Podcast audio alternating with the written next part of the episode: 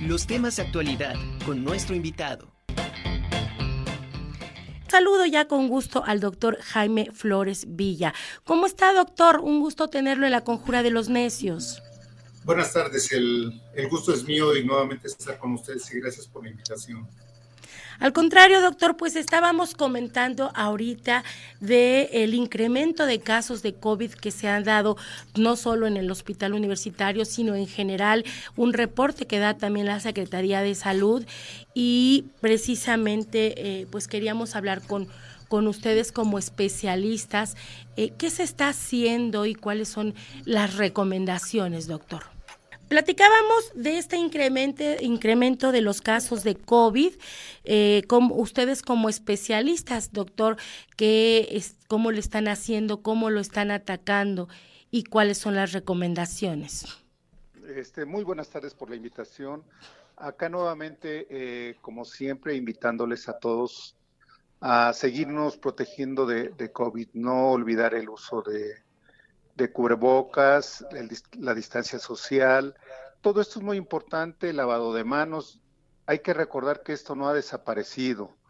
Y, en estos, en esta temporada, por eh, porque así se da de manera normal, tenemos otro tipo de enfermedades respiratorias, como son influenza y el virus incisional respiratorio. Entonces, todo esto eh, no solamente es el virus de COVID, sino son otro tipo de, virus los que nos están afectando en estos momentos, por lo cual no debemos de bajar la guardia y, conservar todos los, eh, los lineamientos que nos da la Secretaría de Salud, el lavado constante de manos, el uso de cubrebocas, el tratar de eh, evitar aglomeraciones, ante cualquier síntoma de este de resfriado, respiratorio, tos y sobre todo fiebre, acudir con el médico como para, para descartar cualquiera de estas de estos virus que están circulando en este momento. Otro de ellos también, doctor, creo que es la influenza, ¿no? En estos momentos también ha habido un repunte. Sí, claro, sí, definitivamente la influenza normalmente se presenta en estos meses en los años anteriores no se había presentado porque COVID había, la había desplazado de alguna manera, entonces prácticamente casos con COVID eran muy pocos los que se presentaban. Lo que estaba más era, eh, era el COVID y era de lo que más nos estábamos protegiendo y tal vez olvidábamos un poco la influenza que nunca se ha ido ni se irá y que en estos momentos, ya que COVID ha bajado este, su presentación, influenza nuevamente ha vuelto a ocupar los lugares que ellos que ya tenía y sí definitivamente influenza es eh, un virus que se presenta de manera estacional y eh, la, la, recomendación es la vacunación que se debió haber hecho desde hace unos tres meses más o menos. Oiga, doctor, ¿cuál es la diferencia, eh, hablando de los síntomas, de las personas que salen positivo a influenza y de las personas que salen positivo a COVID? Mire, eh, por desgracia en este, en este caso no hay un, síntomas claros que puedan este, definirnos a uno y otro. De hecho, son tan parecidos que muchas veces es muy difícil eh, distinguir uno de otro. Para eso se hacen las, las pruebas de, de PCR, ya sea a nivel este, nasal, orofaringio, incluso en, saliva se pudieran hacer algunos estudios para diferenciar cuál de los, de los este, virus es el que tenemos. Doctor, aparte de COVID y de influenza, ¿qué otros virus son los que ahorita de alguna manera están prevaleciendo? Está el virus incisional, que es también virus que es más sobre todo en los niños, es quien tiene este, ataca de manera predominante. A los adultos también les da, pero son los niños quienes, quienes pueden padecerlo de manera más importante, incluso poder llevarlos a, al hospital por la gravedad de los de la sintomatología. Por eso es muy importante que ante cualquier sintomatología de tipo respiratorio, eh, los padres de familia estemos muy atentos y en caso de que el niño empiece a tener eh, demasiada fiebre, descarga nasal, que no quiera comer, eh, dolor este, a nivel de la garganta, entonces es muy importante llevarlo con, nuestro médico para que lo valore de manera eh, precisa y, diferenciar si es eh, de tipo viral o de tipo bacteriano, que son muy diferentes y los manejos también son, son diferentes. Sí, sobre todo sabe que eso que usted acaba de comentar, eh, hay que tomar en cuenta mucho el ir con el doctor, porque luego se toma uno quizá algún medicamento, pero ese va un poquito más enfocado a la parte viral, ¿no? Y si es una bacteria, no, no, no se va a poder atacar este virus. Eh, sí es muy importante que se que no se automedique el, el paciente. Es muy, muy este, frecuente que lleguen los pacientes con una semana o más o unos días, 10 días de, anticipación que estuvieron tomando medicamentos.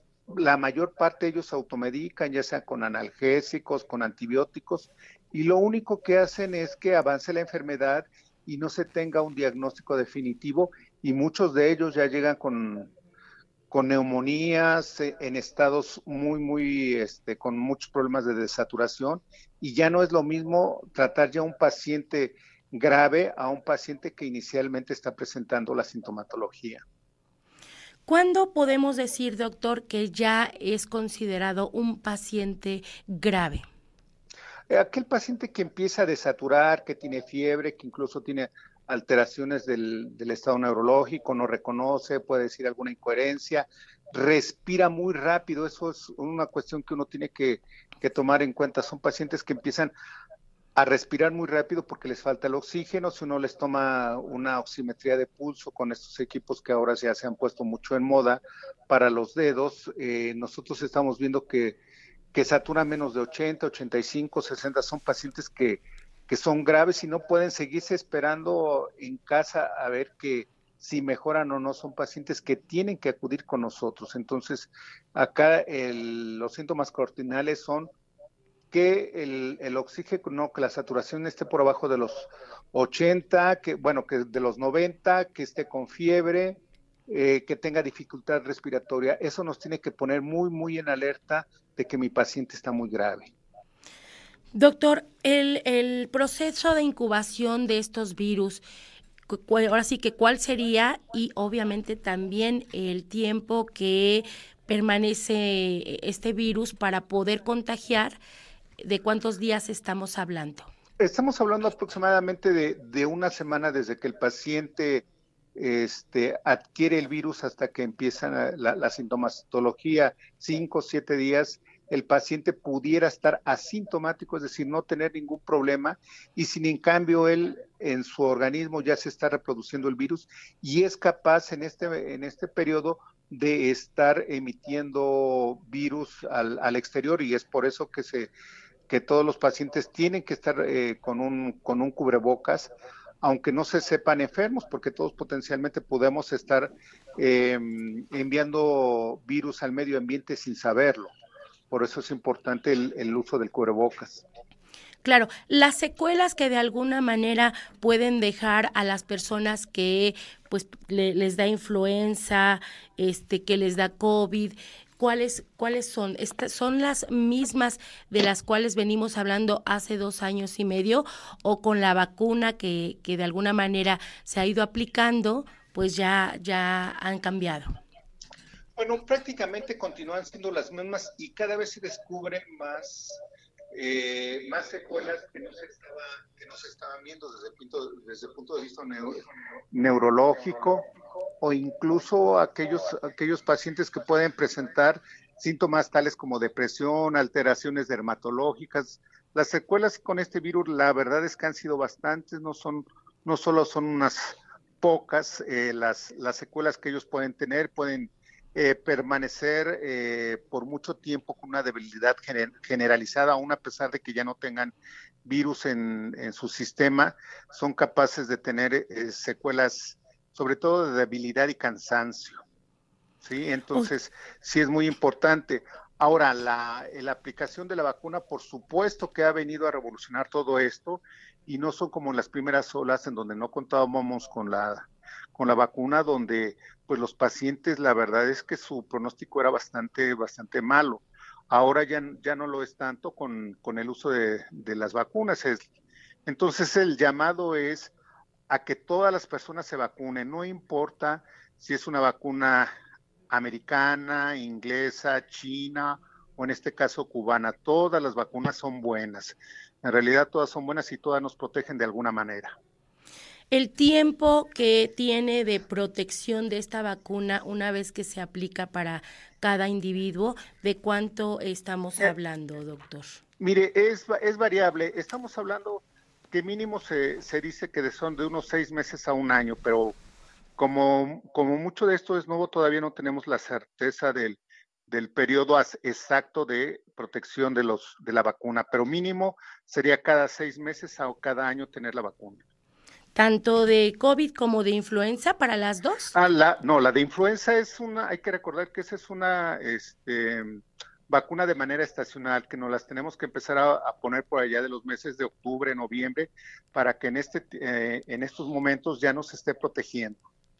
Perfecto. Y esa se tiene que hacer año con año y es, son vacunas específicas para cada, para cada ciclo. Es decir, en este tenemos el 22-23, el próximo será 23-24 y así, así ir eh, teniendo las vacunas dependiendo del, de la época en que estemos.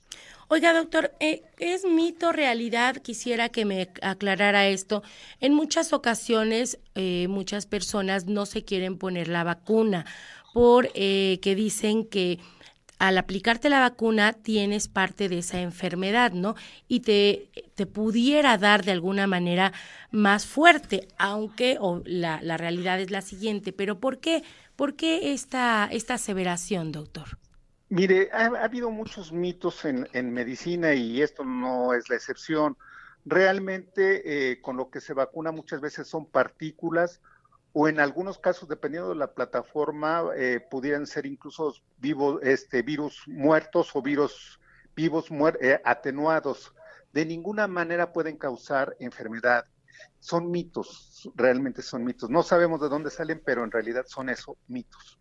Ok, pues eh, doctor, nada más me gustaría este, ir cerrando la, entrevista, que nos explicara a todas aquellas personas, la comunidad universitaria, por supuesto, que eh, ojalá y no, pero si empieza a presentar algún tipo de síntomas, ¿cuál es el procedimiento que debe realizar aquí en, la UAP para ser atendido de, de estos virus? Mire, eh, todas aquellas personas que, que estén con fiebre, síntomas respiratorios, nasales, descargas, dolor o tos, tienen que venir a, urgencias del hospital universitario.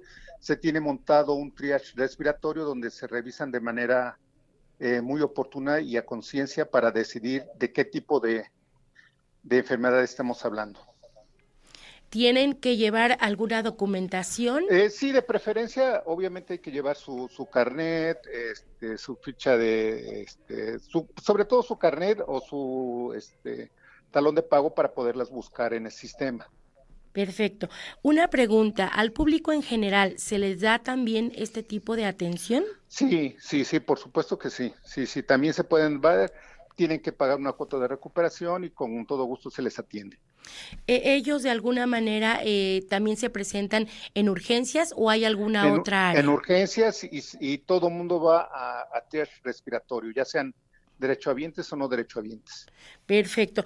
Oiga, doctor, ¿y en general se tiene alguna estadística o algo que marque cuáles son ahorita los pacientes que de alguna manera eh, están siendo más vulnerables a este tipo de virus? No sé si por sexo, por edades o es, es de manera general. No, sí, sí hay. Ahorita, por ejemplo, para COVID, el la última este, que saca el, se saca a nivel nacional, se ha visto que son más este, la gente entre 8 y 29 años, hasta los 40 son la gente que ahorita está siendo más atacada por COVID, ¿sí? Y en, en influenza, este, los menores de un año y mayores de 65. Afectando en, en influenza al género femenino hasta en el 57%. Eh, ¿Y esto a qué se debe, doctor? ¿Perdón? ¿Esto a qué se debe? Realmente no hay, no hay una explicación este, que nos diga por qué a las mujeres en este caso más, pero eso es lo que se está observando. Perfecto. Pues entonces eh, regresaríamos ya nada más para concluir con las recomendaciones nuevamente para todos nuestros televidentes y nuestros radioescuchas para evitar precisamente que estas cifras pues sigan aumentando. Así es. Como lo habíamos dicho, el uso de, cubrebocas, lavado continuo de, manos, el distanciamiento social, el, este, el aplicarse las vacunas, aunque uno ya se haya vacunado, hay que estar atento a las indicaciones del gobierno para este, vacunarse en los sitios y lugares donde eh, se designa. Es importantísimo la revacunación, es clave para que nosotros nos eh, podamos tener, si es que nos vuelve a dar la enfermedad, eh, que sea más leve. Claro. Pues doctor, no sé si desea agregar algo más. No, no, bueno, nada más. Este, no creer que ya pasó esto, ¿eh? La verdad es que esto va a seguir y va a seguir por mucho tiempo. Sí, yo creo que eh, tenemos que aprender a vivir con, con esta enfermedad, tenemos que estar eh, siempre prevenidos y pues no, no bajar la guardia y seguir todas estas recomendaciones. Doctor, pues le agradezco de verdad mucho esta entrevista. No, no, no, no tiene por qué y es un gusto estar con ustedes. Gracias, doctor. Le mando un abrazo enorme. Gracias, muy amable. Hasta luego.